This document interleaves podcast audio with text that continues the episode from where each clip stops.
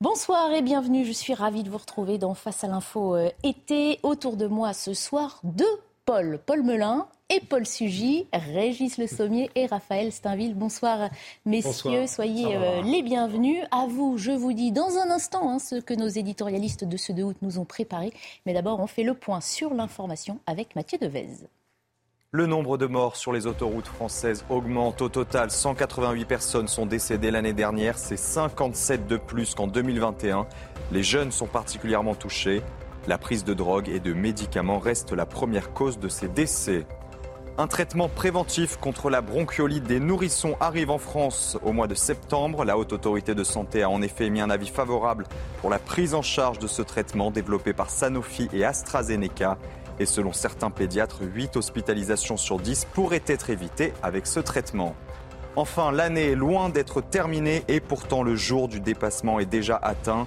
L'humanité a en effet déjà consommé l'ensemble des ressources que la planète peut produire en un an, soit 5 jours plus tard que l'année précédente. Merci Mathieu, on se retrouve plus tard pour d'autres points sur euh, l'information. Alors au menu ce soir, Paul Sugy revient dans un instant sur euh, cette femme au chapeau qui régna sur le concours Miss France pendant plusieurs décennies. Geneviève de Fontenay s'est éteinte à l'âge de 90 ans. Égérie d'une élégance à la française et aussi d'une certaine éducation, elle eut aussi le courage de défendre fermement les valeurs auxquelles elle croyait. Dans une société euh, dont l'évolution s'accélérait, Geneviève de Fontenay était opposée à la PMA pour toutes, à la GPA et aux candidatures d'hommes au concours Miss France. On y revient donc dans un instant. Régis Le Sommier a choisi d'évoquer la situation inquiétante qui se déroule à bord d'un cargo au large des côtes néerlandaises. Depuis une semaine, il y couve un feu, un incendie causé par la batterie au lithium d'une voiture électrique. Et ce qui pourrait rester euh, anodin est en réalité ce qu'on appelle un feu perpétuel, hein, presque impossible à éteindre. Et cela fait craindre à la Hollande une catastrophe écologique. Avec Raphaël Steinville, nous parlerons cinéma. Pas de Barbie, non, pas d'Oppenheimer non plus, mais de Sound of Freedom qui bat lui aussi hein, des records outre-Atlantique. Sauf que la presse là-bas, au lieu de, voir, de vouloir saluer le phénomène, dresse une liste de critiques longues comme le bras de l'oncle Sam. Et puis Paul Melun reviendra sur les JMJ, les Journées mondiales de la jeunesse, qui se déroulent pendant cinq jours à Lisbonne. Le pape François est arrivé aujourd'hui. Paul Melun, vous nous direz comment François fait-il pour, pour, faire déplacer toujours autant cette jeunesse Et puis nous parlerons culture également avec vous en évoquant le destin tragique de Van Gogh, peintre mort il y a 133 ans. Bienvenue à tous.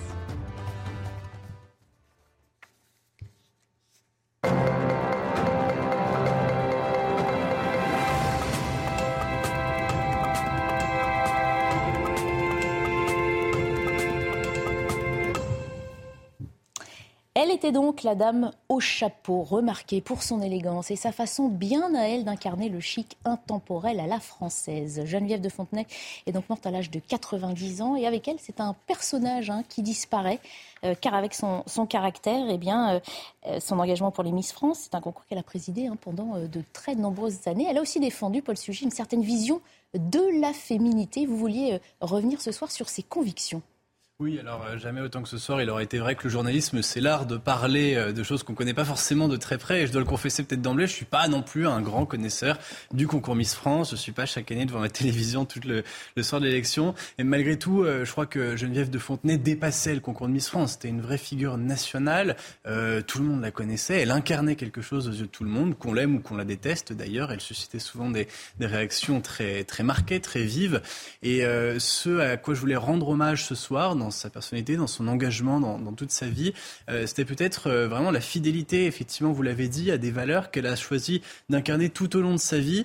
Et d'abord parce qu'elle était, on peut s'arrêter un instant hein, sur le choix de porter tout le temps la même tenue. Ça avait quelque chose euh, d'un petit peu extravagant, c'est vrai. pour se créer un personnage médiatique, c'était très réussi. Elle était tout le temps habillée de la même façon, avec la même tenue noire, le même chapeau. Mais en même temps, ça dit quelque chose, je crois, d'un choix qu'elle a fait qui est complètement à rebours des standards de la mode.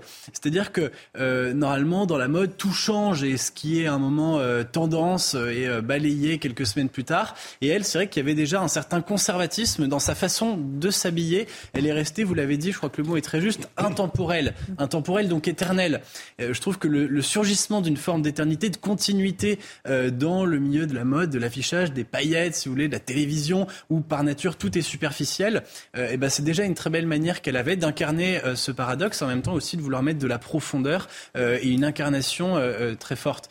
Et alors par ailleurs, effectivement, Geneviève de Fontenay, qui du reste était engagée très à gauche, hein, vous savez qu'elle avait commencé en soutenant Arlette Laguillet au début des années 2000, elle dit qu'elle a voté une seule fois pour, pour la droite, c'était au second tour de 2002. Elle a voté Jacques Chirac pour faire battre Jean-Marie Le Pen. Mais sinon, elle avait appelé ensuite à voter Ségolène Royal, François Hollande.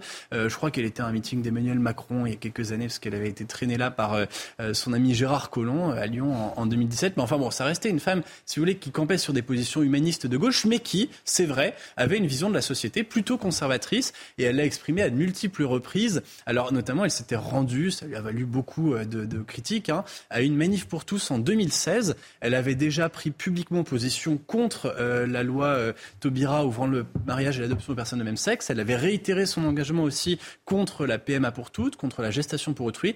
Elle a fini par franchir le pas. C'était le 16 octobre 2016 sur la place du Trocadéro et elle s'était adressée aux, militants de la manif pour tous avec une prise de parole qui, je crois, montrait assez bien la façon dont elle regardait au fond le monde changer et en même temps la permanence de certaines valeurs. Elle avait rappelé son histoire puisqu'elle avait dit aux manifestants ce jour-là J'appartiens à une famille nombreuse, j'ai neuf frères et sœurs et mes parents m'ont inculqué des valeurs. Mes valeurs, c'est d'avoir de la dignité en toutes circonstances, d'avoir le respect de soi et le respect des autres.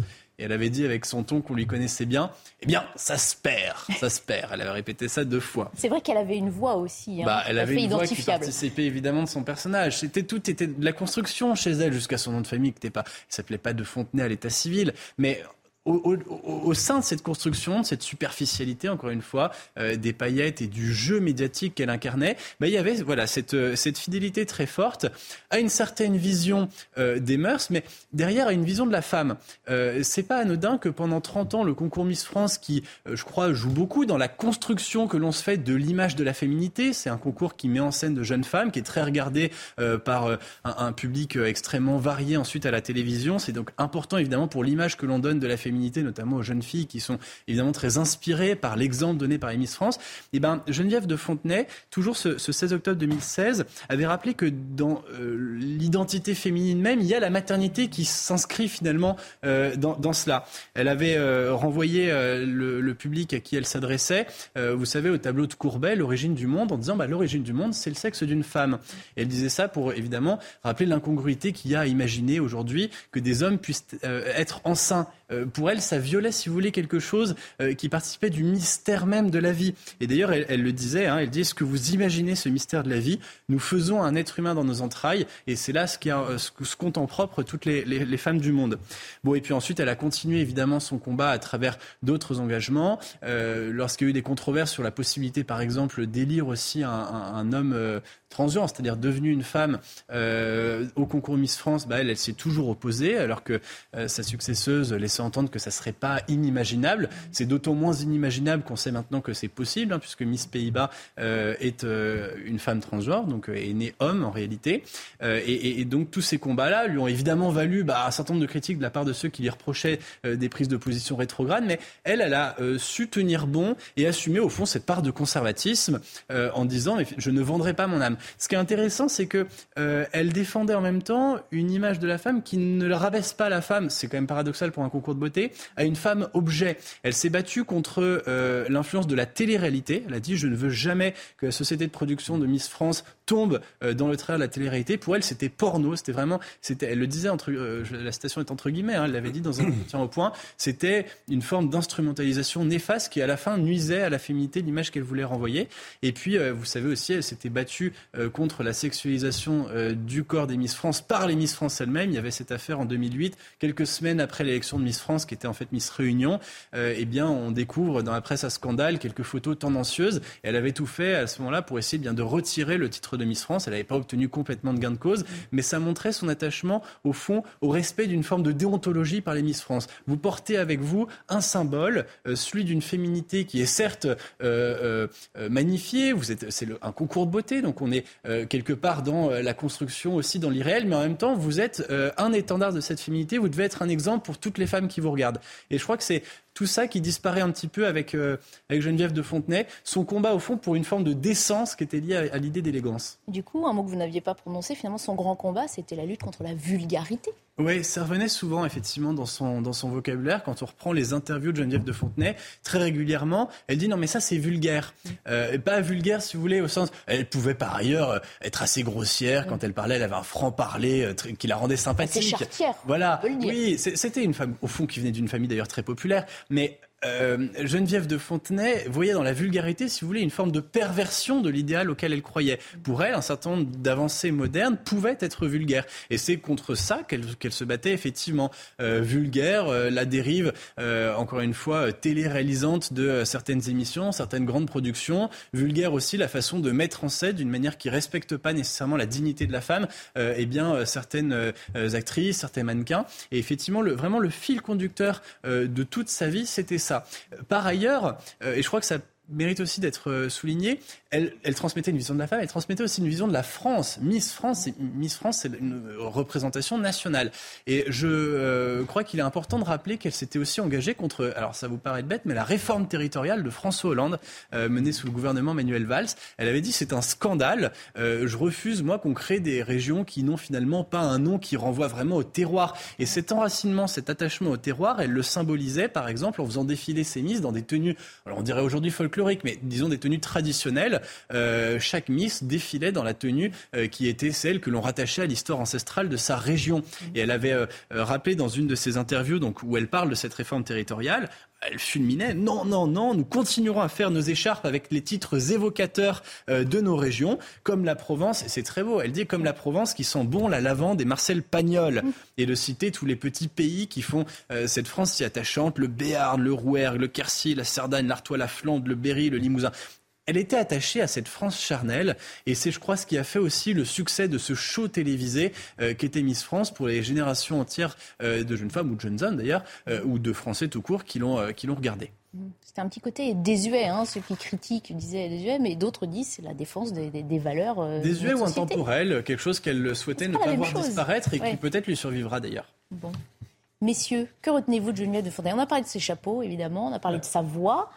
Raphaël Steinville? Non, mais je crois que Paul a, très bien euh, résumé la vie de Geneviève de Fontenay. C'était une femme euh, enracinée, euh, attachée à un certain nombre de valeurs et qui ne courait pas après, après la mode. ça me fait, en vous écoutant, je pensais à cette phrase de Gustave Thibon qui dit que la mode est être à la mode est une ambition de, feuilles, mortes. Et, je pense qu'elle, elle avait compris, saisi toute la toute la raison d'être, d'être de, enracinée, de, s'inscrire dans une sorte de permanence. Et, c'est ce qui la rend, je pense, euh, euh, intrigante aux, yeux de beaucoup et, probablement indispensable euh, dans, dans, sa, dans son incongruité. Mm-hmm. Alors on a entendu aujourd'hui beaucoup de témoignages, hein, Stéphane Bern, Julien Lepers notamment, hein, ceux qui ont côtoyé. Ils ont tous évoqué aujourd'hui de sérieuses et très houleuses conversations avec Geneviève de Fontenay. On parlait de cette, euh, défense, de ses convictions hein, qu'elle défendait avec euh, grand Moi j'ai eu, l'occasion de la rencontrer une fois pour enregistrer un pilote pour une radio. Euh, il y avait Raphaël Misrahi, il y avait elle, il y avait Sophie Darel, c'était assez drôle. Mais surtout ce qui m'avait vraiment surpris, c'est d'abord le côté son franc-parler euh, qui était et puis ce, côté drôle et puis cette capacité de se moquer d'elle-même, de se moquer de son personnage. C'est-à-dire de prendre de la distance avec euh, ce qu'elle représentait, ressortant d'ailleurs des choses euh, extrêmement drôles. On avait passé un très bon moment. Mhm. On parle aussi de ce, d'une femme de conviction. C'est peut-être ce qui manque un peu à notre société aujourd'hui. On dit qu'on perd nos repères, on perd nos valeurs et cette force à justement les défendre. Oui, c'est vrai. Bah, elle est allée très loin, même dans la défense de ses convictions, y compris sur son propre concours de beauté, mm. puisqu'elle en a été elle-même euh, ostracisée, démise de ses fonctions, à la suite de la non-acceptation qu'elle avait de l'évolution du concours Miss France. Donc, mm. elle avait lancé son concours, c'était Miss Prestige, je me souviens bien, qui était un concours qui était plus fidèle aux valeurs qu'étaient les siennes. Et ça rejoignait un peu ce que disait Paul sur les, sur les 13 grandes régions de François Hollande. C'est qu'en mm. fait, euh, Geneviève de Fontenay, et moi, c'est ce qui me la rend profondément attachante, elle, elle partageait le goût pour les régions naturelles, pour les terroirs, pour la ruralité, pour euh, ce goût de la France populaire, enracinée, rurale, tout en étant une femme de gauche. Donc vous doutez bien que moi ça m'intéresse tout particulièrement et que je vis effectivement Geneviève de Fontenay comme un, personnage un peu suranné de cette gauche patriote, populaire, enracinée que j'aime tant. Et effectivement, elle, a rendu, je pense, un, grand service à la culture populaire dans ce pays. Et donc, euh, elle mérite de beaux hommages aujourd'hui. Et je pense, en plus, pour avoir connu beaucoup de gens qui l'ont connu, que c'était quelqu'un de bien, euh, de sincèrement et fondamentalement bien. Et c'est assez rare aussi dans le milieu des paillettes et des médias. Si, on force un peu le trait, en fait, ce qu'incarnait Geneviève de Fontenay, c'était une vision complètement antagoniste de la production, je dire culturelle, en tout cas télévisuelle, par rapport à ce qu'on connaît aujourd'hui. C'est-à-dire qu'elle assumait l'idée que la télévision doit montrer un idéal. Ça va complètement à l'encontre de la logique d'inclusivité où la télévision doit être simplement un reflet de nous-mêmes et on doit se voir nous-mêmes à travers le miroir de la télévision. Elle, elle assumait que non, on montrait finalement quelque chose en mieux. C'est un peu tout le sens du concours Miss France. C'est aussi pour ça, et c'est pas un hasard, que Sandrine Rousseau, qui n'a pas daigné avoir un seul mot d'hommage pour elle, a simplement tweeté à propos du concours Miss France euh, que c'est une exhibition de corps standardisé, formaté, normé et finalement noté. Bah oui, euh, effectivement, Miss France montre des femmes qui sont plus belles que la plupart des femmes, mais c'est le principe même de l'émission et c'est ça qui fait aussi rêver. il y a des concours à l'opposé hein, qui prennent le parti de délire d'autres catégories de beauté. On va changer de sujet pour aborder avec vous, Paul Melun, ces Journées mondiales de la jeunesse hein, qui se déroulent à Lisbonne pendant cinq jours. Et le pape y est arrivé aujourd'hui. Absolument, le pape François qui est arrivé aujourd'hui, 86 ans, est arrivé à Lisbonne, donc mmh. c'est effectivement la 37e édition des Journées mondiales de la jeunesse. Alors dès l'avion, il a confié euh, qu'il allait rentrer rajeuni de ce voyage, euh, de cette rencontre, avec donc un million de jeunes qui sont attendus euh, jusqu'à jusqu'à dimanche. Et alors, moi, ce qui m'a intéressé, je voudrais donc commencer par ça, c'est que peu après son atterrissage au Portugal, il a été accueilli par le président du Portugal, qui est un conservateur. Il faut rappeler que le Portugal, c'est à peu près 80% de sa population qui est, qui est catholique, donc c'est aussi un, un, pays tout à fait emblématique pour la chrétienté. Et donc, très vite, le pape a prononcé un grand discours. Ce discours a été assez riche d'enseignements. Il y a eu plusieurs plusieurs points tout à fait importants. D'abord, il a évoqué euh, tout l'enjeu de son déplacement. Il a commencé par des, questions euh, rhétoriques. Il a demandé quelle route suis-tu, Occident? Et alors, il a évoqué, donc je cite, Je souhaite que les Journées mondiales de la jeunesse soient pour le vieux continent une impulsion d'ouverture universelle, car de l'Europe, la vraie, le monde a besoin. Il a suffi de son rôle de bâtisseur de ponts et d'artisan de paix dans sa patrie orientale, en Méditerranée, en Afrique et au Moyen-Orient. L'Europe pourra ainsi apporter sur la scène internationale son originalité spécifique. Donc, dès le début, le pape a évoqué cette impérieuse nécessité pour l'Europe de, s'ouvrir, ce devoir d'ouverture. Il a également euh, posé des questions aussi aux Européens, plus directement. Et il a dit, en regardant avec affection Europe et esprit de dialogue qu'il caractérise, on pourrait lui demander vers où navigues-tu si tu ne proposes pas d'itinéraire de paix euh, de voies créatives pour mettre fin à la guerre en Ukraine ainsi qu'à beaucoup d'autres conflits qui ensanglantent le monde? Quelle route suis-tu Occident. Et donc, toujours, il a, ce discours a été mu par un profond appel à la paix, à la pacification des esprits et au rôle, je dirais, moteur que l'Europe doit engager. Puis, autre sujet euh, tout à fait fondamental que le pape a évoqué et qui est parfois un sujet tout à fait tabou, mmh. il a évoqué le sujet de la démographie. Et là, sur la démographie, il nous dit, en Europe et plus généralement en Occident, on assiste à une triste phase descendante de la courbe démographique. Le progrès semble être une question de développement technique et de confort des individus, alors que l'avenir exige de euh, contrer la dénatalité et le déclin de l'envie de vivre. Mmh. Et ça, c'est quelque chose, ce combat pour la natalité en Europe, qui eh bien, euh, revient au goût du jour à mesure qu'on a de nouveaux débats. On en avait même un peu parlé pendant le débat des retraites. Et c'est en tout cas quelque chose qui a euh, beaucoup animé le pape dans sa, dans sa prise de parole. Donc un discours qui a été à la fois euh, très applaudi et qui est quand même assez éclairant de, de, de l'idéal, pour pas dire l'idéologie, de ce pape, et qui appelle l'Europe donc à la paix et à l'ouverture aujourd'hui. Mhm. Alors un pape hein, qui a été euh, souffrant hein, ces derniers mois et dont on, s'inquiétait pour, pour la santé. Il a 86 ans, vous avez dit. on imagine que le programme est aménagé euh, pour qu'il lui soit le plus supportable possible, même si, on le répète, hein, des millions de jeunes euh, l'attendent. Alors, il est à la fois aménagé, mais il est à la fois très chargé, euh, ce programme, puisque demain, donc, plus d'un million de personnes, il y a 354 000 pèlerins inscrits de 16 à 35 ans, et en provenance de tous les pays du monde, qui vont accueillir le pape à l'occasion de ce qui va être, vous savez, ces grandes scènes que l'on connaît bien de Liesse, de un grand bain de foule qui aura lieu à Lisbonne.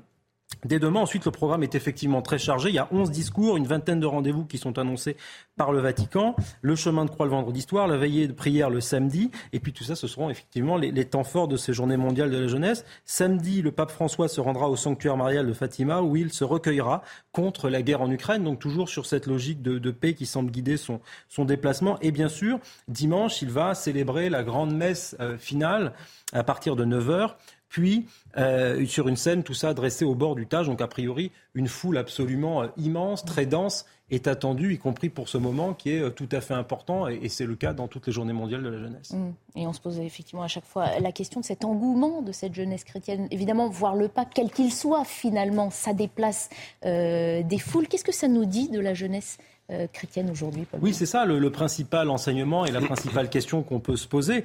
Aujourd'hui, il y a 41 000 jeunes Français qui seront présents au JMJ, donc on peut se dire, mais finalement, quel est leur profil, quel est leur, leur portrait robot? Parce que étudier euh, qui sont les jeunes catholiques les plus fervents, les plus en mesure, parce que c'est tout de même un effort euh, financier, de temps, d'aller, prendre de ce temps-là pour aller faire les JMJ. L'idée, c'est de se dire, mais finalement, qui sont-ils? Et il j'ai trouvé pour préparer cet édito, un, un, sondage tout à fait éclairant de la Croix qui nous dresse un peu le portrait de ces jeunes, qui nous dit, contrairement à leurs aînés, être catholique est vécu pour eux comme une fierté. Ça, j'ai trouvé ça assez intéressant, assez nouveau. 56% des, de ceux qui ont été sondés, qui sont inscrits pour ces JMJ, estiment valorisant, je cite, hein, d'être identifiés comme catholiques auprès des autres jeunes de leur génération. Donc finalement, la, la foi pour ces jeunes catholiques-là n'est pas quelque chose d'honteux, mais procède aussi d'une forme, si ce n'est de revendication, en tout cas d'affirmation de leur appartenance, de leur identité. Ça, c'est, je pense, un premier enseignement. Euh, il faut aussi noter que ces jeunes sont parmi les membres les plus actifs de l'Église catholique, parmi les jeunes qui participent aux Journées mondiales de la jeunesse. 40, 80% déclarent prendre un moment pour prier, méditer. Alors, ils ne précisent pas forcément la fréquence. 75% par contre d'entre eux vont à la messe au moins une fois par semaine. Donc on, on, a là affaire effectivement à une pratique qui est quand même plus rigoureuse que la plupart des autres pratiquants quand on regarde les sondages de ce type. Et alors, autre enseignement que je trouvais intéressant, politiquement, 52% d'entre eux se situent à droite. Euh, et 8% au centre. Alors seulement 7% se situe à gauche. Donc j'ai dit, tiens, c'est intéressant.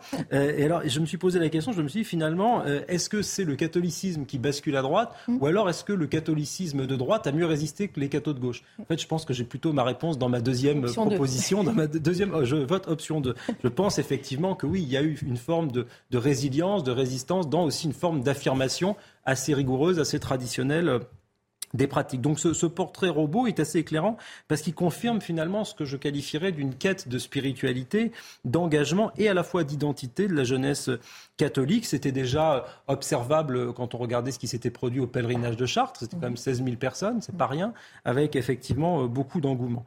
Là où je, mettrais un, point de relativité par rapport à, ce raisonnement, à ce mouvement, c'est qu'effectivement, même si ça représente un, un engagement euh, fort et construit, euh, ça représente tout de même une minorité de jeunes gens. Une minorité aussi par rapport euh, au catholicisme. Le catholicisme, c'est le grand fait, je pense, majeur de cette fin de XXe siècle et de ce début du XXIe siècle, c'est finalement le fait que eh bien, le catholicisme devient minoritaire. Mmh. Et un des premiers papes à avoir évoqué cela, et qu'on vient aussi de rendre hommage à cet aspect prophétique de, son discours, c'était Benoît XVI. Mmh. Benoît XVI qui, a été, qui avait théorisé le concept de minorité créative. Mmh. Hein, ce sont les minorités créatif qui détermine l'avenir, avait-il dit. C'était assez prophétique et il expliquait finalement, il revenait un peu à la théorie, vous savez, des, minorités actives, du fait de dire ce sont les minorités qui font l'histoire. Et donc, je pense que c'est effectivement, je rejoins Benoît XVI, c'est sûrement là l'avenir du catholicisme face au défi du déracinement, de l'individualisme, d'être finalement cette minorité euh, créative. Voilà. Mmh. alors, j'en termine, je suis venu avec un peu de littérature, avec un très bon livre de Chantal Delsol, La fin de la chrétienté. Euh, et il y a une citation que je trouve assez intéressante. Elle dit La chrétienté se bat depuis deux siècles pour ne pas mourir, et en cela consiste cette agonie émouvante et héroïque. Mhm. Faudrait-il comprendre que les JMJ ne sont qu'un espoir de faire revivre et de, cultiver la flamme pour éviter qu'elle ne s'éteigne, justement.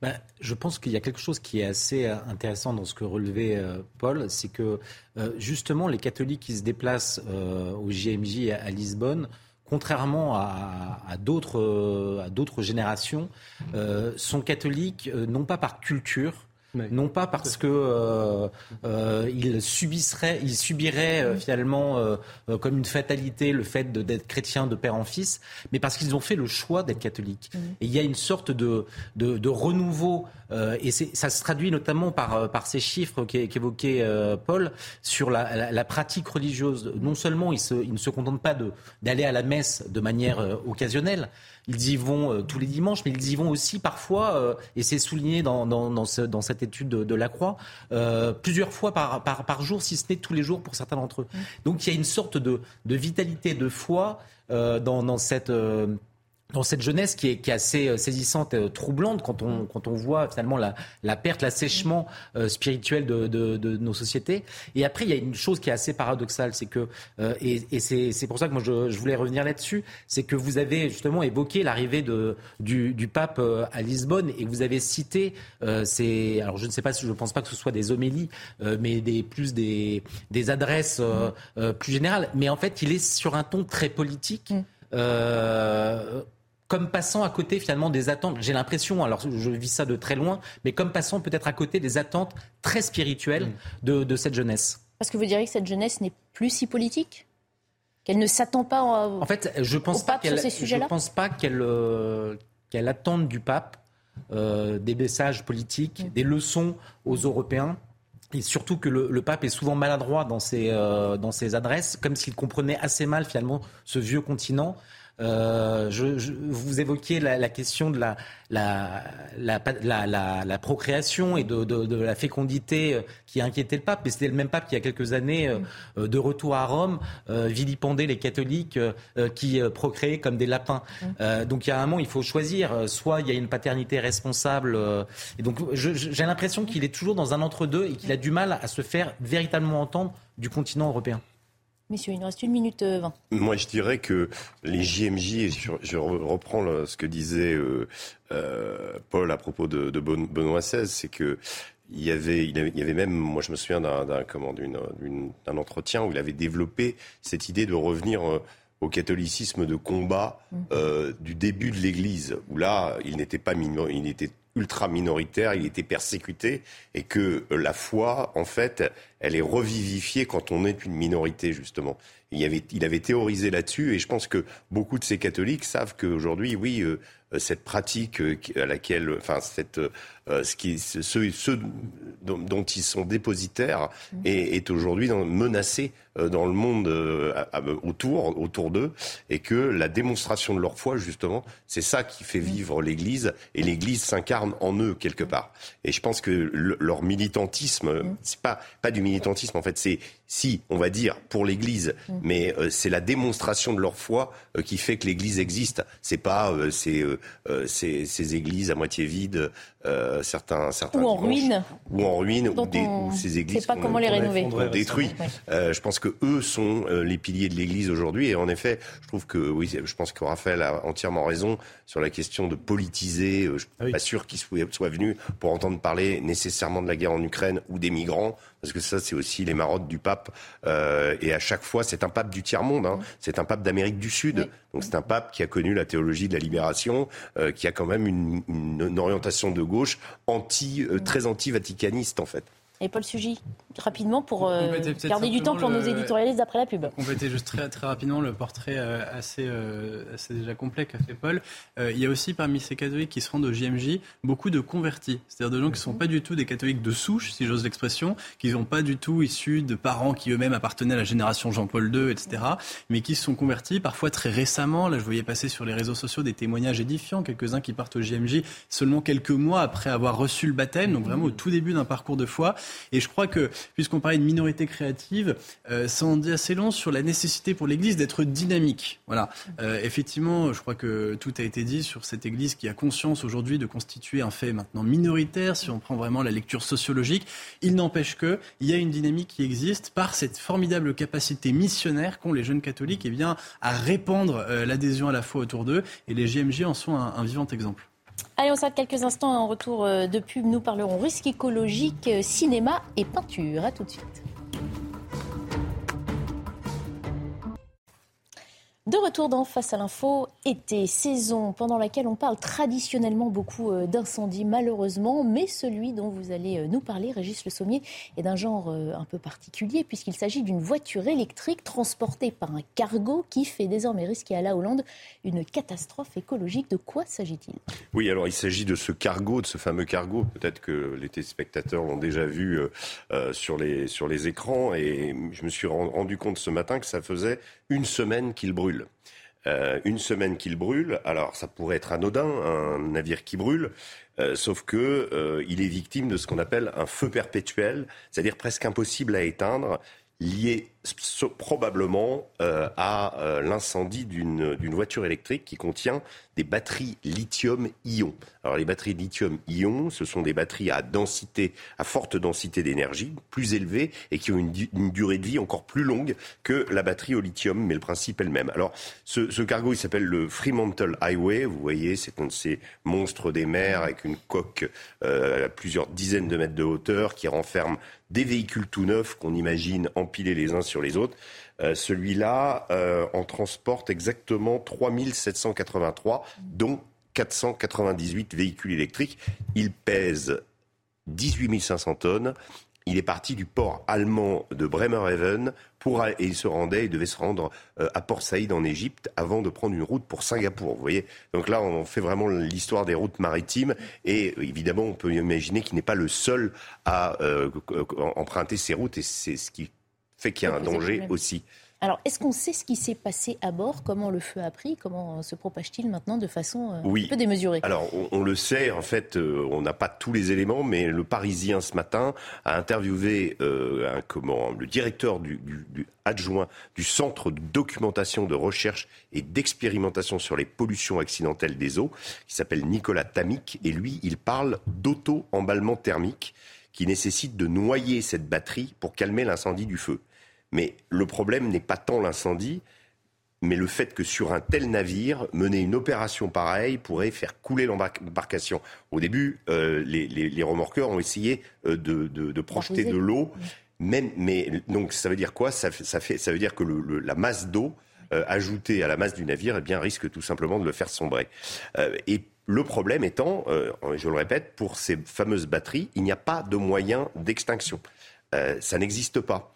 Et euh, je, je, me suis renseigné aussi euh, au niveau des pompiers, qui le savent très bien, quand, ils, quand ils doivent éteindre une voiture électrique, ben, la voiture électrique, en fait, elle continue à brûler jusqu'à parce que ça ne s'éteint pas. Mmh. donc c'est un c'est un type d'incendie euh, nouveau en fait et qui pose problème parce que euh, les voitures électriques, bah, c'est vers là quand même qu'on se dirige. Alors vous dites, on sait qu'on ne peut pas les éteindre, mais pourtant voilà, on, connaissait le risque lié à ces batteries. Oui, on le euh, connaît et d'ailleurs c'est pas la première fois qu'un cargo prend feu à cause d'une batterie électrique. Mm. C'est arrivé sept fois ces dernières années et évidemment, la plupart de ces bateaux ont sombré. Et ces batteries au lithium-ion, il faut voir aussi qu'elles sont extrêmement polluantes. Alors là, on fait toujours l'éloge des voitures électriques par rapport aux voitures à essence. Euh, et en fait, euh, bon, euh, une, fois, une fois dans les océans, c'est extrêmement polluant. Alors, il y a eu un des 23 membres, l'évacuation a eu lieu au début, mais ça a été dans des conditions. Donc, il y a eu un mort, plusieurs blessés et en fait, aujourd'hui, les, médias hollandais et une partie de, euh, de, des pays du Nord regardent ce remorquage avec une attention particulière. Et alors, que va devenir ce navire? Où va-t-il se diriger avec ces remorqueurs? Alors, actuellement, il se trouve dans ce qu'on appelle la mer des Waden. C'est euh, à 16 km au nord des îles. Alors, attendez, je, vais essayer de prononcer le mot correctement. Schiermonnikoog et euh, Ameland. Et il est tracté depuis dimanche à l'aide de remorqueurs. Alors déjà, ceux-ci sont parvenus à le sortir du rail. Vous savez, euh, dans la mer du Nord et la mer de la Manche, on a ce fameux, ces fameuses routes maritimes euh, qui sont faites des véritables autoroutes et ont risqué une collision. Donc il n'est plus euh, dans le rail. Depuis le, le déclenchement de l'incendie, il a accompli un voyage de 66 kilomètres qui s'est déroulé sans aucun problème. Il est allé à trois nœuds environ. Il y a un courant favorable d'ailleurs qui a permis de le faire naviguer plus, euh, plus rapidement que prévu. Mais l'opération reste toujours très délicate, comme je vous dis. Si il coule, c'est une catastrophe naturelle absolue. Dans cette zone, euh, notamment dans la mer de Vaden, euh, il y a une diversité de plus de 10 000 espèces aquatiques et terrestres. Donc c'est peut-être l'un des pires endroits où il ne, il ne faut surtout pas euh, qu'il sombre. Et puis on imagine surtout que c'est une première ce genre de sauvetage. Je n'ai pas souvenir qu'on en ait déjà parlé dans l'actualité. En Europe, non. Mm. Euh, en Europe, oui. Euh, la mission du remorquage, il y a deux, deux entreprises néerlandaises, qui, Multraship et, et, Smith Salvage, mm. qui sont toutes deux spécialisées dans l'urgence maritime, mm. l'aide et le sauvetage en mer. c'est une société allemande originaire de Hambourg le Fairplay Towage Group qui a mobilisé les remorqueurs de haute mer. Alors c'est des gros, c'est un peu du, type euh, les abeilles qui, qui, surveillent nos côtes et qui remorquent les navires quand ils sont dans la détresse. Mais au total, ce sont deux remorqueurs qui ont tracté le cargo, tandis qu'il y a un bateau aussi à côté capable de nettoyer le déversement d'hydrocarbures en mer qui reste justement à proximité de ce bateau. Alors, un des remorqueurs est aussi muni d'une lance à incendie. Et comme je vous le disais, les opérations ont été euh, abrégées. Donc le feu continue à bord avec le risque aussi que les structures, la coque, soient fragilisées et que aussi le bateau coule. Actuellement, le bateau n'a toujours pas de port de destination. Il attend euh, de pouvoir être accueilli dans un bassin euh, de Radou, peut-être pour justement. Euh, mais il faut le noyer, mais en, dehors de l'océan, en fait. Il faut qu'il puisse trouver un port qui ait la capacité de traiter ce genre de feu et la capacité de, euh, d'abord d'éteindre l'incendie et ensuite euh, de s'occuper de, parce que c'est effectivement un, comment, un esquif extrêmement polluant. qui va rester. Donc il faut que voilà, il faut qu'il y ait les structures nécessaires et on les a pas encore. Mmh. Difficile à trouver en plus comme ça en quelques jours. Oui, ça paraît effrayant. On dirait un scénario d'un film hollywoodien très inquiétant le jour d'après, et puis le, navire qui en feu finalement, le feu continue. Ça vous inspire quoi? Il faudra leur donner l'idée pour le scénario, euh, pour la reprise Netflix. Mm. Non, ce que révèle aussi en creux l'histoire que nous raconte Régis, c'est quand même que euh, si on a besoin de faire venir des voitures électriques par cargo, c'est parce qu'on ne sait pas les produire chez nous. Et de fait, l'Europe, effectivement, est très en retard. Alors, pour des raisons qui tiennent aussi à nos euh, atouts naturels, hein, les métaux rares qui constituent notamment les piles à lithium, on les a pas, on peut pas les extraire chez nous. Mais d'autre part, aussi, on a un retard technologique important. Et c'est vrai que l'évolution à marche forcée et dans des conditions telles que même les grands euh, constructeurs automobiles, vous avez dû voir récemment le PDG de, Renault qui a un peu sonné l'alarme, les conditions dans lesquelles l'Europe prépare le passage au tout électrique, en fait, est une très très mauvaise nouvelle pour notre industrie. on risque encore d'avoir besoin euh, de nombreux et très nombreux cargos qui vont venir effectivement de l'autre bout du monde pour nous apporter des véhicules qu'on ne sait pas produire chez nous. Il y a quand même une bonne nouvelle, c'est quand même que le bonus écologique qui a été euh, décrété par le gouvernement et qui aura lieu justement euh, pour, pour aller dans le sens de l'électrique va favoriser les voitures construites en Europe et en France mmh. au détriment des, des voitures construites en Chine. Donc peut-être pour essayer d'éviter qu'il y ait moins de cargos, de ces fameux cargos qui transportent des milliers de voitures. Ça souligne encore une fois effectivement hein, les limites de cette mondialisation euh, à tout va. Quoi. Oui, c'est ça, c'est qu'effectivement, le, euh, là aussi, souvent, quand il y a eu des catastrophes terribles avec des navires, des cargos qui croisaient dans le monde entier, ça, si vous voulez, placer la focale sur eh bien, ce, commerce mondial complètement fou, euh, où euh, des, navires croisent dans les mers et dans les océans un peu partout.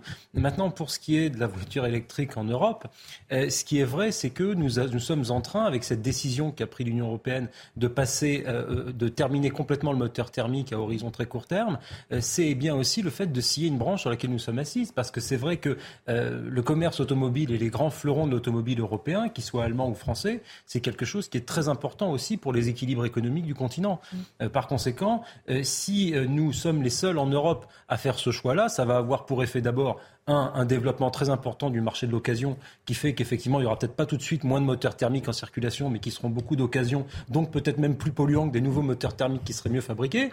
Ensuite, il faut quand même noter que les moteurs électriques, les voitures électriques, la production d'un véhicule électrique émet plus de CO2 que la production d'un véhicule thermique, deuxième écueil. Et troisième écueil, et c'était rappelé là, c'est effectivement aussi l'idée que toutes ces importations-là, on va aussi payer une note écologique sur les émissions de gaz à effet de serre sur ces importations. Donc on a l'impression que c'est une décision qui a été quand même prise assez rapide. Après, j'ai je, peut-être bon espoir pour que cette décision-là soit réversible, notamment quand un certain nombre d'industriels allemands de l'automobile vont aller taper à la porte de Bruxelles pour faire savoir qu'ils euh, aimeraient bien un petit délai. Donc je pense que tout ça n'est pas encore fait. Mm-hmm faut une uniformité sur les, décisions. On va passer à vous, Raphaël Stinville. Vous êtes prêt? On a euh, beaucoup parlé ces derniers jours du succès de Barbie et de celui d'Oppenheimer au cinéma, hein, qui caracole évidemment en tête du box-office en France, mais aussi et surtout outre-Atlantique. Mais il y a un autre film qui cartonne aux États-Unis. Il s'appelle Sound of Freedom. Pourquoi vouloir nous en parler aujourd'hui? Et eh ben justement, parce que ce qui m'a intéressé, même intrigué dans, le succès de, ce film, c'est justement le décalage entre le succès euh, de, ce film et le traitement euh, médiatique dont il euh, qu'il subit et voire même, je pourrais dire, dont il souffre. Parce que lorsqu'on s'intéresse justement à ce phénomène, on s'aperçoit que les critiques, notamment de la presse outre-Atlantique, sont désastreuses, mais je dirais moins sur le film en lui-même que sur les, les, les, le, autour du film. Mais euh, euh, d'abord, j'aimerais revenir sur le succès de ce film qui est totalement sidérant, hein, si on s'y intéresse un petit peu. Euh, les premiers jours de son exploitation, il bat le dernier Indiana Jones, il bat le dernier Fast and Furious, il bat même le dernier Mission Impossible avec Tom Cruise qui fait pourtant des cabrioles insensées. Donc c'est déjà assez rare pour être souligné. Seul, vous le disiez, Oppenheimer et, et, Barbie font mieux que lui avec respectivement sur le mois d'exploitation de, de, ces films, donc il est sorti dans la première semaine de le 4, le 4 juillet. Euh, Oppenheimer réalise 174 millions de, recettes euh, en dollars et Barbie 351 millions de dollars. Quand euh, on Freedom, après un mois d'exploitation, a quand même rapporté 150 millions de, dollars de recettes. Mais à la, grande différence de ces, de ces grandes productions, grosses productions hollywoodiennes, ce film n'a coûté en production que 14,5 millions de dollars. Donc vraiment une paille euh, en, comparaison de, des, sommes souvent insensées euh, que, coûte aujourd'hui un, film.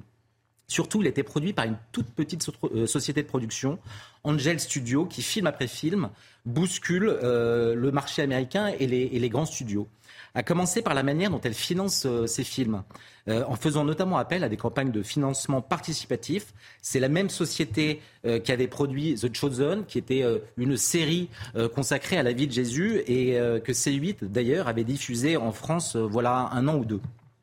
Pour la petite histoire, ce studio, Angel Studio donc, a été fondé par quatre frères de confession mormone et il entend proposer aux familles, aux familles et aux enfants des programmes sans contenu explicite. Donc généralement, donc euh, pas de sexe et, euh, une, violence qui, est, quand même largement passée sous silence. Alors, on a parlé du succès, on a parlé de la production, on n'a pas parlé de, ce dont il parle, ce film. de quoi s'agit-il On a envie d'en savoir plus si ça peut décider certains d'aller le voir ou pas. Alors, pour l'instant, il n'est pas encore visible en France.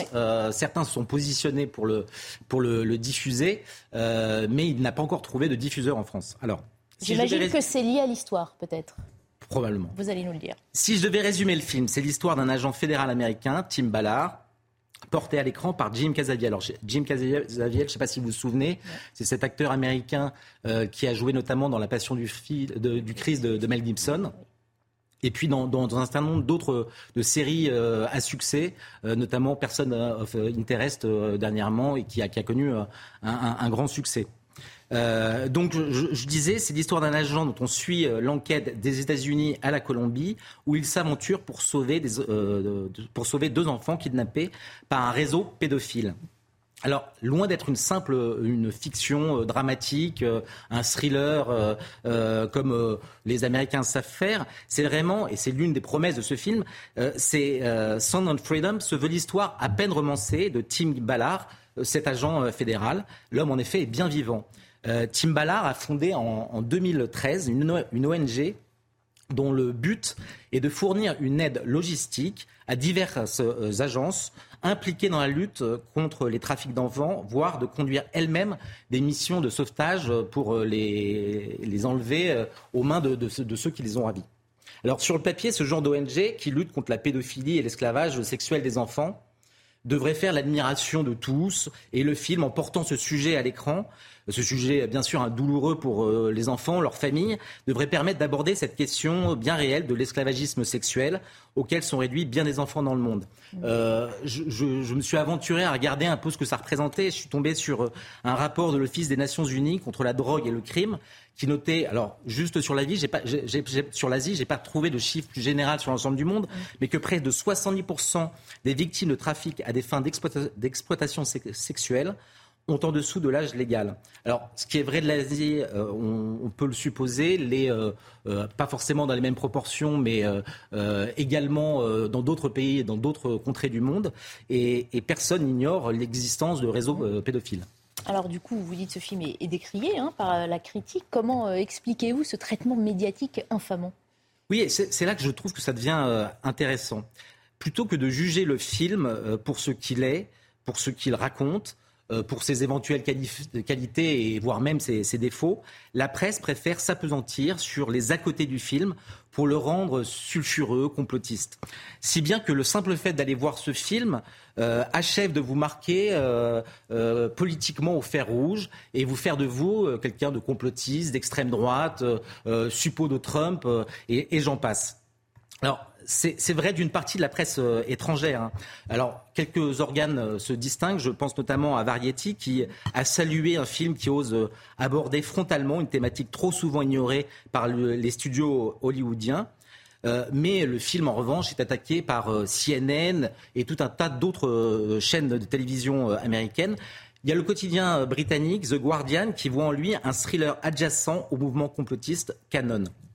Alors, ce qui est vrai de la presse euh, étrangère est encore plus vrai, ou en tout cas est vrai de la presse française, qui depuis que euh, ce film euh, est sorti se gargarise des propos notamment tenus par Jim Casaviel, cet acteur que j'évoquais tout à l'heure, pour ses propos, son soutien à Trump, euh, et, dès qu'ils peuvent se saisir d'une polémique ou de propos euh, attribués à cet acteur ou à un producteur de ce film, euh, ça, ça, c'est le, but, c'est vraiment de décrédibiliser le film avant même que les gens aient, pu l'avoir vu. Alors c'est vrai que Donald, Donald, Trump a eu droit à, à sa projection privée dans l'une de ses propriétés. Alors ça, ça ne fait qu'accréditer l'idée que ce film est trumpiste, ce film est complotiste et donc sulfureux, il ne faut pas aller le voir.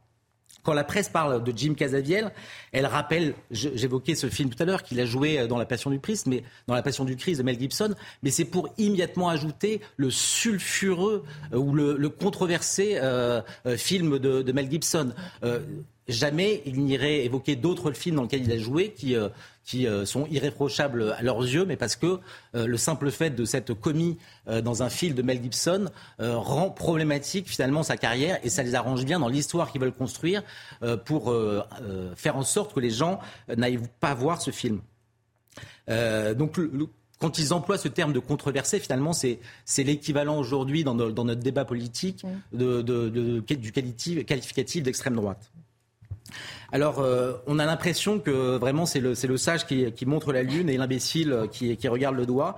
En réalité, ce, sont toujours les mêmes mécanismes qui se mettent en place lorsqu'un film est jugé euh, de droite ou sortant des canons euh, officiels tels que Hollywood ou le cinéma voudrait que, ça se fasse. Vous vous souvenez peut-être du, du, traitement médiatique qui avait été réservé à Vaincre ou mourir ce biopic euh, consacré à l'histoire de Charette. Euh, Libération avait consacré sa une pour démolir le film au prétexte qu'il était produit par le Puy du Fou. Ils avaient fait une une magnifique, le Puy du Fourbe. Alors, selon que le film est supposé euh, de droite ou porté par des acteurs de droite, la presse semble-t-il, va traquer les déclarations passées des uns et des autres, des producteurs, pour tenter d'affaiblir et de dissuader le public d'aller le voir. Alors pourquoi? Moi j'ai l'impression que c'est comme si la culture devait être un domaine euh, réservé à la gauche. Et, je pense que c'est ce qui explique d'ailleurs euh, l'espèce de, tollé médiatique, ou de campagne médiatique, euh, dès lors qu'un film comme Son of Freedom ou Vaincre ou Mourir euh, connaît un succès.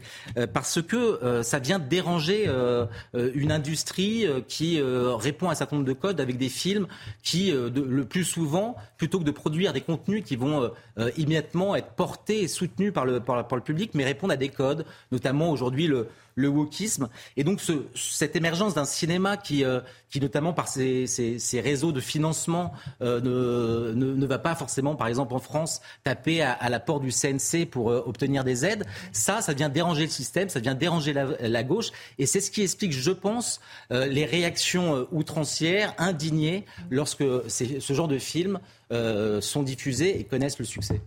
Ça pose évidemment encore une fois hein, la question de faire ou pas la différence entre euh, l'homme et l'artiste, le comédien et l'homme qu'il est dans la vie, ou le réalisateur et le producteur, est-ce qu'ils sont dans la vraie vie Non Il y a une petite différence près quand même, c'est que le, film touche un, un, sujet qui est quand même il faut le rappeler, euh, l'objet d'un certain nombre de fantasmes qui sont proprement complotistes, même si le film ne les met pas en scène. Mhm. Et c'est vrai que entre l'homme et l'artiste, la différence est pour le coup ténue, parce que c'est vrai que ce qu'on reproche à Jim Casivel, au-delà de ses euh, fréquentations politiques, etc., il a, euh, c'est vrai, participé à des conférences avec Conan, etc., mais c'est qu'il a quand même relayé lui-même certaines théories que là, pour le coup, on s'accordera tous à reconnaître qu'elles sont complètement farfelu sur un complot mondial pédophile qui fait partie des obsessions euh, de certains complotistes euh, et notamment les théories qui reprennent aussi euh, les, les, éléments sur l'adénochrome. Donc c'est ça qui a un peu jeté la suspicion et c'est vrai que le, film est desservi quand même par ces, ces déclarations ce que je Malgré tout, je peux comprendre. Ce qui est intéressant, Paul, c'est que justement la presse, lorsque euh, elle a consenti à, aller voir ce film, le regarder euh,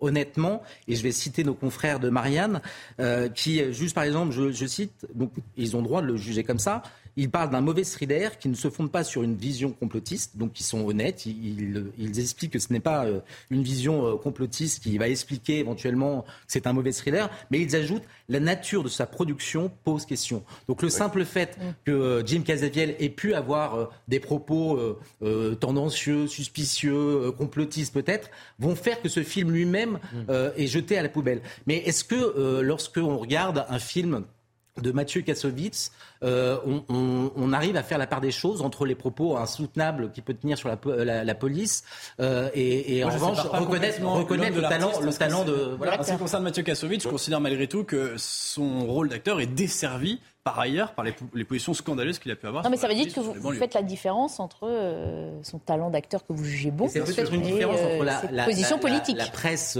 marquée peut-être à droite et celle euh, plus consensuelle, bien pensante, qui euh, se refuse à, à, séparer justement euh, l'œuvre de, des On peut ne pas être d'accord politiquement, mais apprécier le jeu d'un acteur, en fait, pour, pour résumer. C'est ça. Vous le dire, Il y a ça, mais je trouve que dans la démarche, c'est souvent le cas. c'est la condamnation absolue. C'est-à-dire, il n'y a pas de. à la limite, certains ne, ne, prennent même pas la, le temps d'aller voir le film, euh, on voit la distribution, on voit l'acteur, ce qu'il a dit avant, vous avez raison, qui, qui, effectivement ne joue pas en sa faveur. Mais euh, en réalité, on devrait avoir des critiques. Alors je ne sais pas ce qu'a dit Variety, mais eux, ils vont voir les films. Euh, et donc, il y, y, en a quand même qui, qui admettent qu'il y a des choses positives.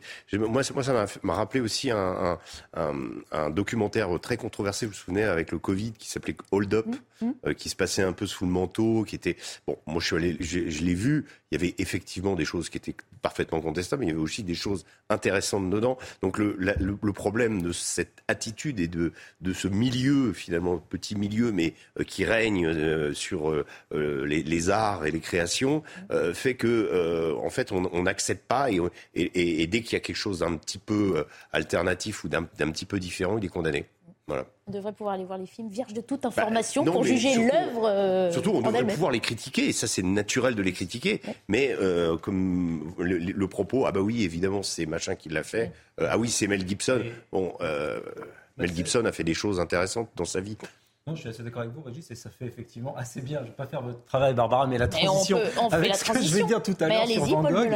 avec ce que je veux dire sur Van Gogh, parce qu'effectivement, je déplore qu'aujourd'hui, nous soyons dans une époque où euh, on a des critiques a priori sur les œuvres, sur les textes, sur les artistes eux-mêmes, euh, partant d'une vision morale de l'art ou de la culture, là où je pense que l'art ou la culture devrait être sanctuarisé des considérations morales autant que faire se peut. Mm. Bien sûr, il y a des choses qui sont, qui sont à mettre de côté, mais globalement, euh, je pense que si si l'on suit les préceptes de la gauche américaine euh, qui, nous dit que tel ou tel artiste ou telle ou telle œuvre est inregardable, infréquentable parce que son auteur ceci ou son auteur cela, eh bien on peut gommer de notre passé 90% des productions intellectuelles, culturelles de toute l'histoire de l'Occident. Plus la peine de s'occuper de Tchaïkovski, plus la peine euh, de s'occuper de toutes sortes de réalisateurs de cinéma euh, terribles, plus la peine, vous voyez, Van Gogh était un homme tourmenté qui a probablement fait beaucoup de mal autour de lui, ne le voyons plus, etc. Et c'est mon ami Michel Onfray qui avait dit n'allons plus voir les peintures rupestres parce que probablement l'homme de Cro-Magnon mettait des beignes à sa femme. Le, le c'est absolument euh, dramatique comme affaire. Le cas Polanski revient régulièrement et à chaque fois on reparle de, Alors puisque vous parlez de Van Gogh, on va y aller justement parce que vous souhaitiez revenir justement euh, sur euh, la mort de ce peintre. C'était un 29 juillet précisément, mais donc à quelques jours près, il y a 133 ans. Vous vouliez revenir ce soir sur le décès de ce jeune peintre hors du commun. Oui, très jeune et il est mort à seulement 37 ans. Mm. Et euh, en, seulement dix ans euh, de vie euh, créative, il nous lègue une œuvre absolument magistrale. Aujourd'hui, on le place au même rang que les plus grands maîtres que De Vinci, que Rembrandt. Donc je pense que cet anniversaire était l'occasion de, mettre un peu le projecteur sur cet homme au destin absolument fabuleux, romanesque. une vie qui aura été quand même marquée par la détresse, par l'instabilité mentale. C'est en cela que ça fait la, la, transition un peu avec ce que l'on disait, qui est effectivement aujourd'hui considéré a posteriori comme un des plus grands artistes de tous les temps. Donc je reviens avec vous sur cette histoire qui est absolument incroyable et qui interroge plus que toute autre vie d'artiste le rapport entre d'abord la création et la névrose, la création et la folie, qui est un, vieux sujet assez romanesque de l'art et qui pose la question aussi entre le talent euh, réel et la gloire, fut-elle une gloire euh, posthume, puisque Van Gogh fera partie de ces artistes qui n'auront pas connu la gloire de leur vivant? Certes, il avait vendu une toile, 400 francs, mais il n'a pas euh, vécu le tiers du dixième de la notoriété qu'il a eu, je vais y revenir, après les années 1930. Van Gogh né en 1853 aux Pays-Bas. Alors il vient d'une famille plutôt de l'ancienne bourgeoisie. C'est une famille qui était, il y avait des pasteurs et il y avait le commerce de l'art. C'est à peu près les deux, les deux grandes professions qui étaient représentées. C'était les traditions familiales. C'était une famille nombreuse. Ils étaient six enfants. Euh, il menait une vie assez simple, c'était pas une vie de grand bourgeois, c'était une vie assez simple dans ces Pays-Bas de cette époque du 19e siècle.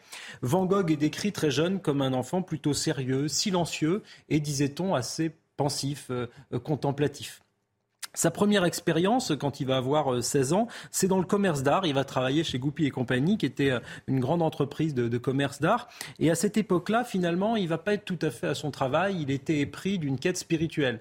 Là, ça fait plutôt lien avec notre sujet tout à l'heure sur les JMJ. Il était plutôt, vous savez, dans une forme de... Il se renfermait sur lui, mais il était à fond d'une quête mystique qui, même s'il venait d'une famille de pasteurs, avait, dit-on, interpellé ses parents, y compris son père. Quand il retournait chez eux, ils ont trouvé ça un peu étrange. Et si vous voulez, il n'était pas tout à fait à son Il va venir travailler à Paris, au siège de Goupil et compagnie. Donc il travaille à Paris. Il vient à cette époque de grand bouillonnement euh, culturel et intellectuel à Paris et il va être choqué, ça va d'ailleurs créer son licenciement, il va être choqué parce que l'art est traité comme une marchandise. Alors pour lui, pour ce, puriste, pourrait-on dire aujourd'hui, ça, semble être une abomination et donc il va le faire savoir et pire encore, quand il travaille chez Goupil et compagnie, il va dire aux clients, il va dire aux clients, enfin là on traite l'art comme une marchandise, c'est absurde, donc évidemment il se fait euh, virer tout de suite euh, et il est licencié. Donc jeune adulte, il va mener cette vie de doux, d'hésitation, il va mettre très longtemps à venir à la peinture, il va être tour à tour euh, enseignant, prédicateur. Il va être assez désœuvré. Il se dispute avec son frère, Théo, avec son père. Et déjà à cette époque-là, il a une vingtaine d'années, un peu plus, son père va se renseigner pour le faire euh, interner déjà dans un asile des Pays-Bas, ce qui fait que c'était déjà euh, un moment euh, très difficile. Ah bah très bien, oui, parce qu'il faut, vous savez qu'il vous reste 4 minutes, Paul Melun. Ah bah Alors qu'on passe sur les étapes de sa vie parce qu'on a envie de savoir comment le jeune homme tourmenté devient enfin peintre. Oui, c'est ça. C'est-à-dire qu'en fait, comme je vous le disais, c'est assez sur le tard. C'est à 28 ans qu'il devient peintre. Et alors effectivement, euh, son frère à cette époque-là subvient à ses besoins, il est assez pauvre, il est assez désargenté, et il va très vite vouloir euh, rompre avec les convenances de son milieu social. Cette rupture, elle va s'incarner par son travail, par son œuvre, par ce qu'il va commencer à faire. Il lit beaucoup à l'époque de grands auteurs, y compris des auteurs français. Il lit Balzac, il lit Victor Hugo, il lit Zola. C'est là qu'il va faire aussi sa conscience artistique. Et tout cela va euh, alimenter sa vision du monde si, féconde qui, qui transpire à travers ses toiles. Donc après ces mois et ces années passées chez ses parents, il arrive à Montmartre, à Paris, capitale de l'impressionnisme. Et c'est là qu'il va atteindre un peu cette, cette forme de maturité euh, artistique, si je puis dire. Il va rencontrer Toulouse-Lautrec, la plupart des grands impressionnistes, Gauguin, Pissarro, lui aussi d'ailleurs Pissarro assez euh, désœuvré. Il est à l'avant-garde, ils vont euh, se lancer dans le néo-impressionnisme, puis il va quitter Paris, quitter ce monde-là bouillonnant pour la Provence. Alors il quitte pas la Provence pour les olives ou le, son goût de la navigation, mais pour la lumière, la lumière qui vient irriguer ses, ses peintures. C'est d'ailleurs à Arles qu'il va peindre la plupart de ses toiles les plus célèbres, les tournesols, les moissons en Provence, la Maison jaune. Voilà, ses plus belles œuvres, on les doit à ce séjour en Provence. C'est aussi là qu'il va être extrêmement euh, tourmenté. Hein, c'est là qu'il vit ses plus, terribles crises. C'est là qu'il se tranche l'oreille, hein, bien connu, après avec un rasoir, après sa dispute avec Gauguin. Là aussi, on ne sait pas vraiment ce qui s'est passé. C'est comme sa mort. Il est admis à l'hôpital. Il va même être interné dans un asile d'aliénés à Saint-Rémy de Provence. Et effectivement, tout ça va l'emmener péniblement jusqu'à 1890 où il s'éteint d'un coup de revolver dans la poitrine, un écran de mystère entoure cette mort. On ignore si euh, il s'est infligé ce coup lui-même. La, thèse du suicide est la plus répandue, ou, ou s'il était victime d'un homicide. Il y a encore aujourd'hui toutes sortes de théories euh, plus ou moins farfelues qui circulent à, sujet de cette mort. Il disparaît donc sans connaître bien la renommée mondiale qu'on lui connaît aujourd'hui. Oui, parce que le plus important arrive à sa mort, si je puis dire. Euh, il s'éteint, et alors là, il a toute sa postérité qui va être due notamment à la veuve de son frère, Théo, qui elle va hériter une grande partie de ses tableaux et qui va faire sa gloire. Elle va les exposer, ces tableaux, dans plusieurs à La Haye, à Rotterdam, à Amsterdam. Et puis, à sa mort, à elle, en 1925, eh bien, la valeur des œuvres de Van Gogh ne cesse d'augmenter. Il va y avoir une exposition au fameux MoMA, Museum of Modern Art de New York, où il va y avoir 120 000 personnes qui vont venir contempler les œuvres de Van Gogh. C'est véritablement là qu'il arrive. C'est une renommée assez tardive, euh, qui intrigue, qui interroge. Il incarne à lui seul finalement cet artiste maudit, euh, ce héros romantique, pauvre, asocial, dépressif, dont bien le caractère misérable est probablement beaucoup plus et la alimente la fécondité de son œuvre, c'est-à-dire de se dire finalement euh, dans cette détresse artistique il y a beaucoup de, de son œuvre. Donc euh, si sa carrière a été très courte et qu'il n'a vendu de son vivant qu'une seule toile, il bénéficie d'une immense reconnaissance posthume. Il est aujourd'hui à l'égal des grands maîtres et il est lui-même à l'image de sa vie et de sa mort un mystère humain artistique que nous n'avons toujours pas percé. Que nous n'avons toujours pas percé. Euh, nous n'avons pas beaucoup de temps pour le commenter non plus. Je pense qu'on peut juste inviter tout le monde à aller voir les, les œuvres exposées dans tous les musées du monde. Le musée, euh, le musée, Van Gogh à Amsterdam qui est incroyable, où euh, il y a un dialogue entre les œuvres de, de, de Van Gogh et celles de Gauguin, Cézanne et autres, et c'est vraiment remarquable. Mhm. Il y a un film qui sort sur le principe, vous savez, des peintres qui sont célèbres après leur mort. Je ne sais pas si mhm. vous avez vu dans quelques semaines, où justement un peintre euh, met en scène sa propre mort, comprenant que ça lui rapporterait plus d'argent. il a d'art contemporain. Voilà. Une pensée euh, généreuse pour ses descendants, s'il en a. Hein, parce qu'évidemment, c'est penser au-delà de, de soi-même. Ça marche pas à tous les coups, oui, c'est vrai. Pauvre posthume qui ne vendent toujours pas de toile, même posthume. Merci messieurs d'avoir été en notre compagnie. Merci à vous de nous avoir suivis. Je vous donne euh, rendez-vous demain à la même heure. Je vous laisse en compagnie Elliott Deval et de ses invités pour leur dépro pros 2. Très bonne soirée à tous.